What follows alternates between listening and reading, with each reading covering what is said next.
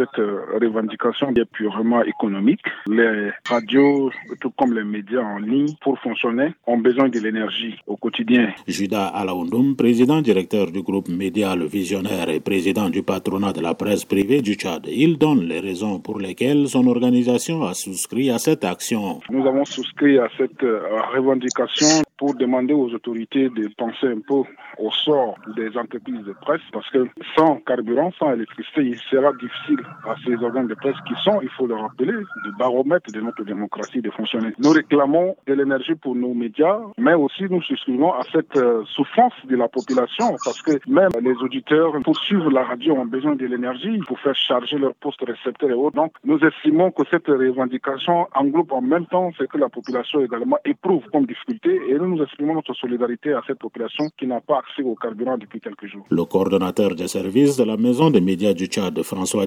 Dingames, estime que l'Union des radios privées du Tchad devrait procéder autrement pour se faire entendre. C'est peut-être la façon de procéder qui n'est pas la façon que j'aurais aimé. Parce qu'une radio n'aime pas le silence, le blanc. C'est une façon d'extérioriser un peu leur douleur. Mais je me demande, est-ce que l'interlocuteur en face va comprendre ce qui se passe en termes de ce silence de la radio? Peut-être que ça aurait été mieux de choisir une autre façon. Mais quand ça va faire deux, trois jours, et eh bien là, ça va être vraiment un peu regrettable pour l'URPT. Parce que c'est en parlant que les radios obtiennent quelque chose. Et pour les radios et pour la population. Mais quand il y a le silence, c'est un silence qui ne dit pas grand-chose à celui à qui il y a revendication à faire. Jim Wiché, vice-président de l'association des médias en ligne du Tchad, estime pour sa part que la journée silence radio lancée par l'URPT est salutaire puisque, dit-il, la pénurie du carburant a un impact sur toutes les activités, y compris le transport. Il déplore le fait que l'Union des radios privées du Tchad n'associe pas les autres organisations professionnelles à cette action. Sans carburant, les radios ne peuvent pas fonctionner. Sans carburant, les journalistes ne peuvent pas effectuer des déplacements pour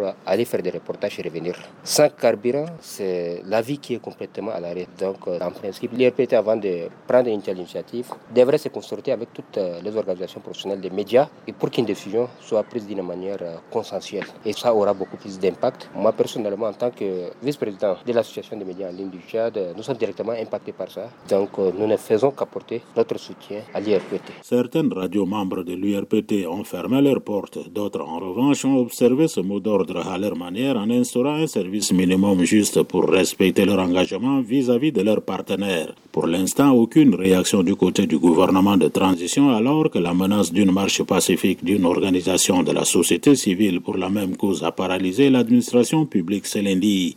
André Kodoumadjingar N'Djamena pour VOA Afrique.